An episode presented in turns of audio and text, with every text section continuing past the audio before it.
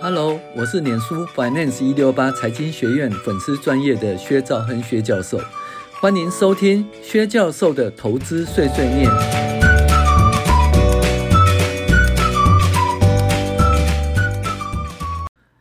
大家好，我是薛兆亨薛教授。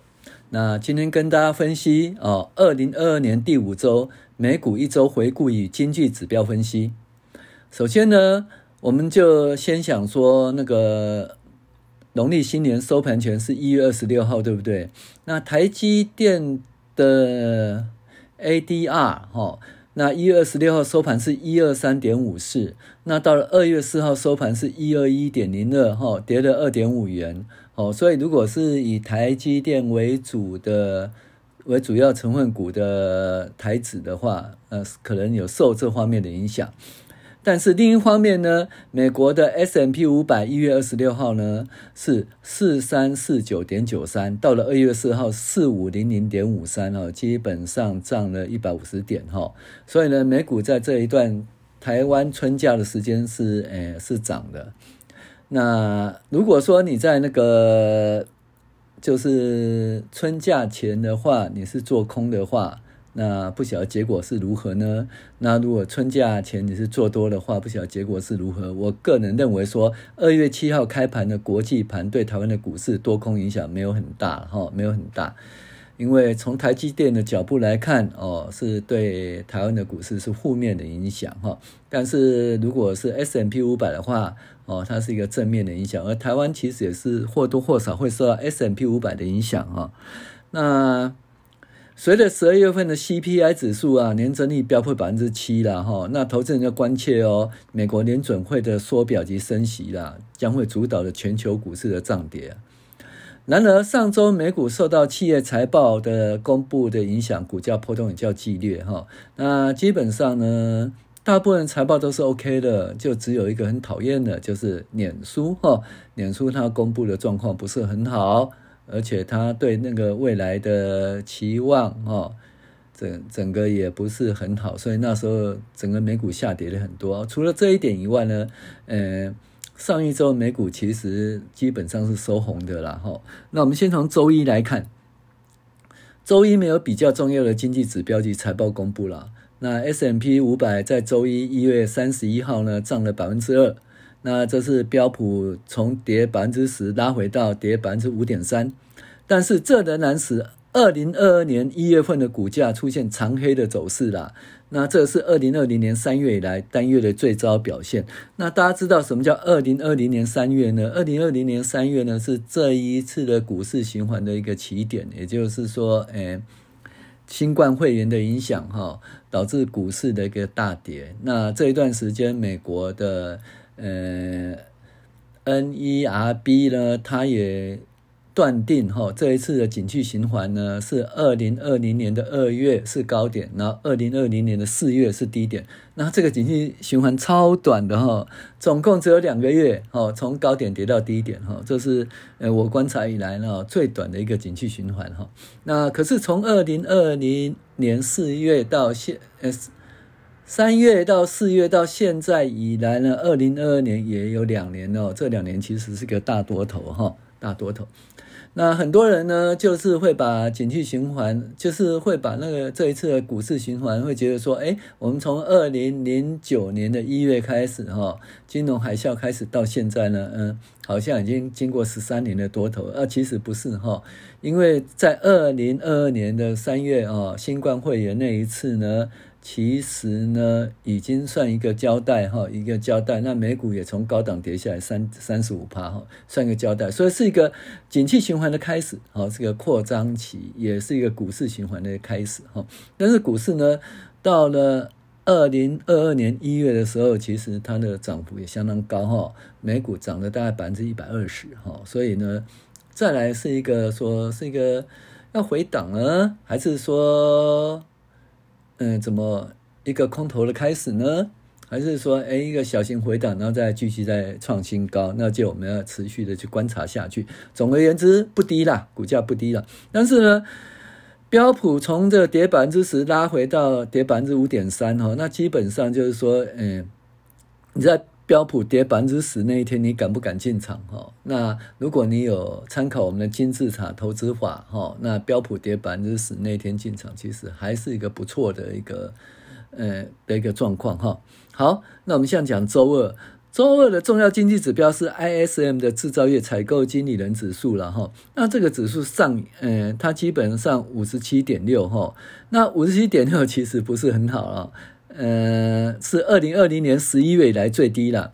但是呢，因为那个多就是好坏的分水岭是在五十了，五十七点六距离五十还是很高啊。只是因为从高点下来的话，哈，会也跌的有一段距离啊。所以呢，ISM 的经济指标我们虽然不看不看空，但是也不是一个正面的意义啦。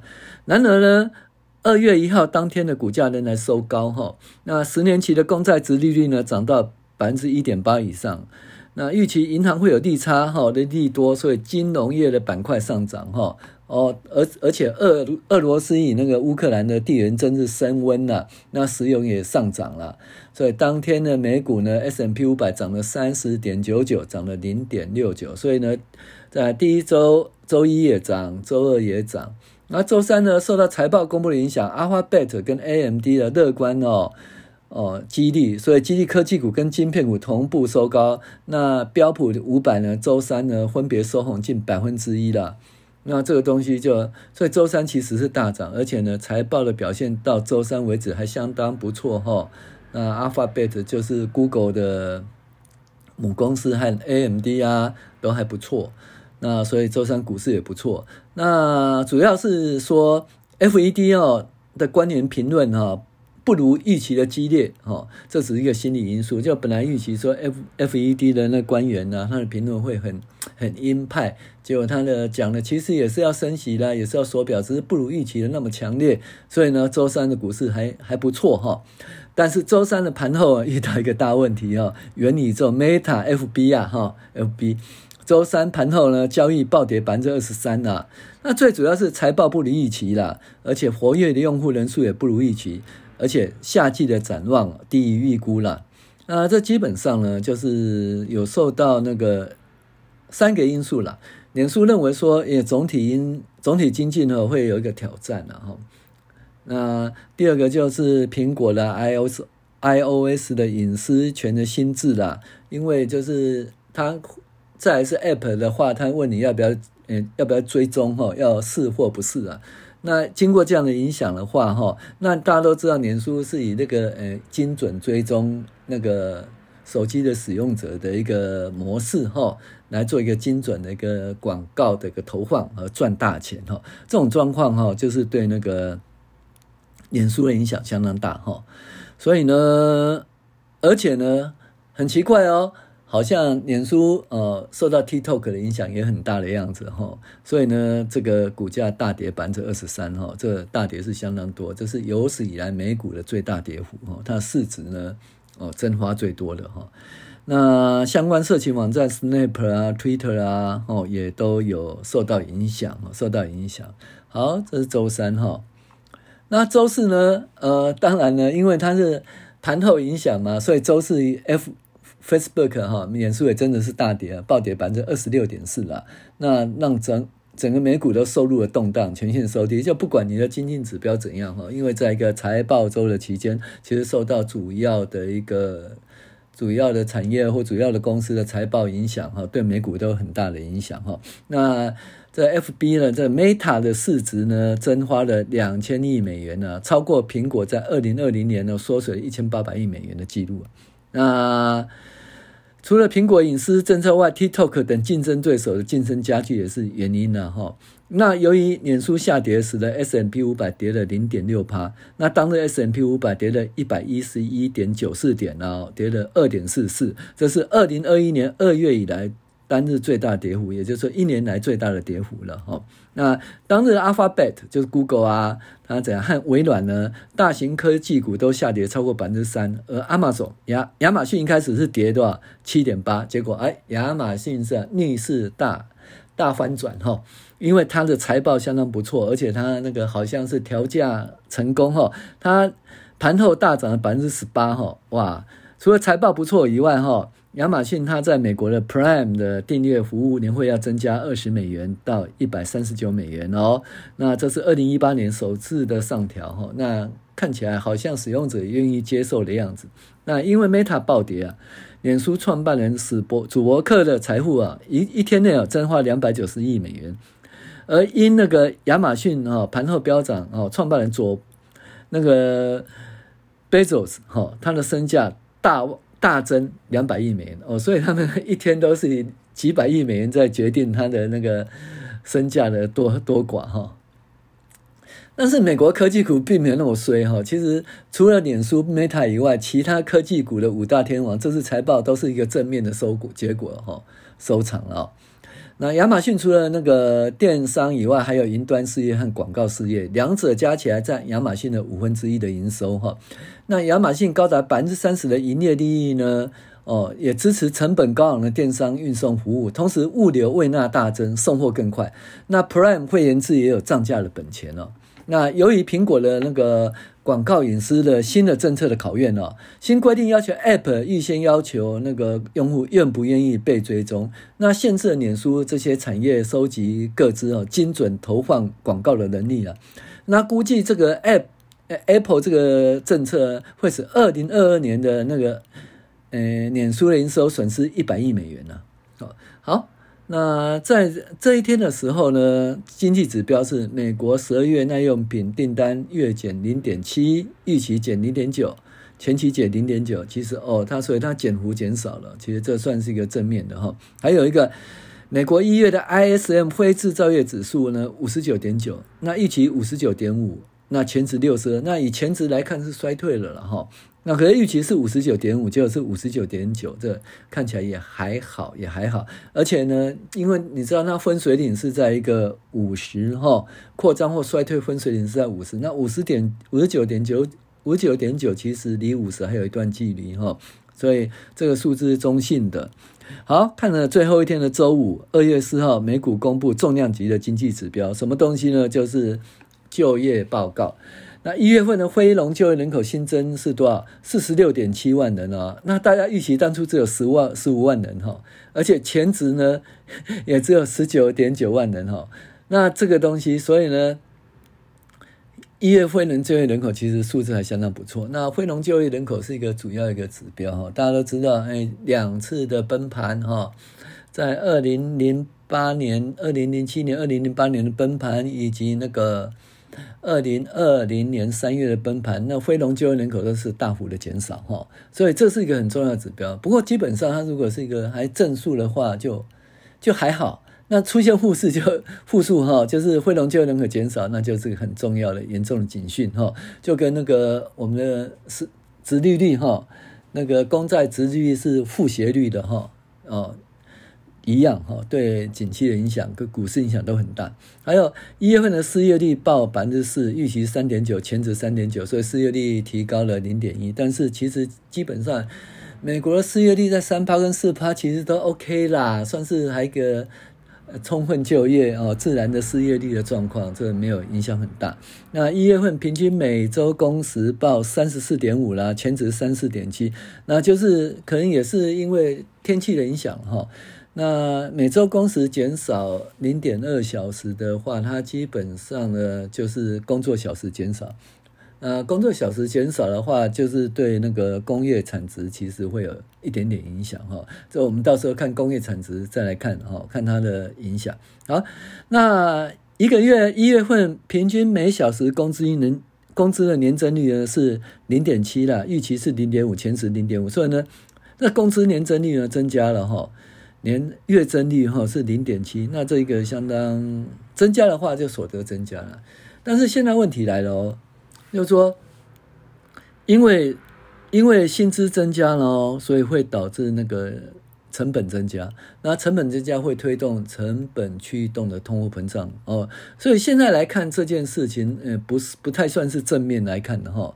呃，当然工资增加呢，个人所得增加了，但是因为同时因为工资持续增加的话，会导致一个成本推动的一个通货膨胀哈。所以现在通货膨胀呢，CPI 指数呢在百分之七的话，那这个数字其实。嗯，在正常的状况下，这就是在通货在 CPI 还可以控制在百分之二以下，哦，百分之三的位置。如果这个数字是好的，表示说个人所得增加。可是，在 CPI 呢，在那个百分之七，就是个人呃，这通货膨胀率是百分之七的状况下，那每小时工资年增率是百分之五点七，其实不是很好哦。好。那一月份劳动参与率是六十二点二，预期是六十一点九，劳动参与率增加，这是好事情哈。那其实，呃，就业，美国的就业表现优于预期了。那因此呢，美国就业预期呢，到底是好还是坏呢？那基本上，如果是一个景气循环的一个起点或扩张期的起点的话，那就业状况很好，那当然对美国是相当好不错。可是呢，现在这个景气其实扩张期已经已经两年了哈，两年已经算是一个。中期以后的那这个时候，如果那个很好的一个就业状况，其实对股市并不是一个很正面的，因为好好好，早就奇怪习惯是好，反而因为它持续很好的话，对 FED 会有影响。FED 它有两个主要的职能哈，那它的职责，第一个要控制就业，就就业能够好一点；第二个呢，它希望能够控制物价。那现在就业状况一直都很好。所以呢，他比较能够专心来控制物价。那控制物价就是缩表啦，或者是提升那个提升利率啦，哈，升息啊。其实这对那个股市都不是一个很好。一个是一个资金的减少，哈，一个升息的话会使那个资金成本提高。那资金成本提高呢，本利比会降的。本益比会降低哈，所以都不是一个很好的一个状况哈，所以不是每次就业表现很好就表示说，诶，对股市真的很好。那要看你在那个景气扩张初期还是一个中期的状况哈。然后周五那个亚马逊财报利多因素使股价上扬哦，但是就业数字不不错，使得升息的声音大升。同时呢，油价上涨到九十块以上美元以上，十年期公债殖率涨到一点九了。哦，那美元长期很强啊，黄金下滑哦，所以的最后 S&P 哦翻红收高哈、哦。本周标普五百呢上涨了百分之一点五哈，收在四千五百点哦。所以这整体而言呢，呃，二零二二年的第五周呢，美国的这个股市跟经济数据都相当不错，中间有一点小小污点哦，就是脸书大人啊，脸书大人的获利不太好哦。那这也会影响未来的美国科技股的板块的一个滑动哦，大家拭目以待哦。以上我是薛兆恩薛教授跟大家报告哦，二零二二年第五周的美国的股市的状况以及重要的经济指标的走势。好，谢谢大家。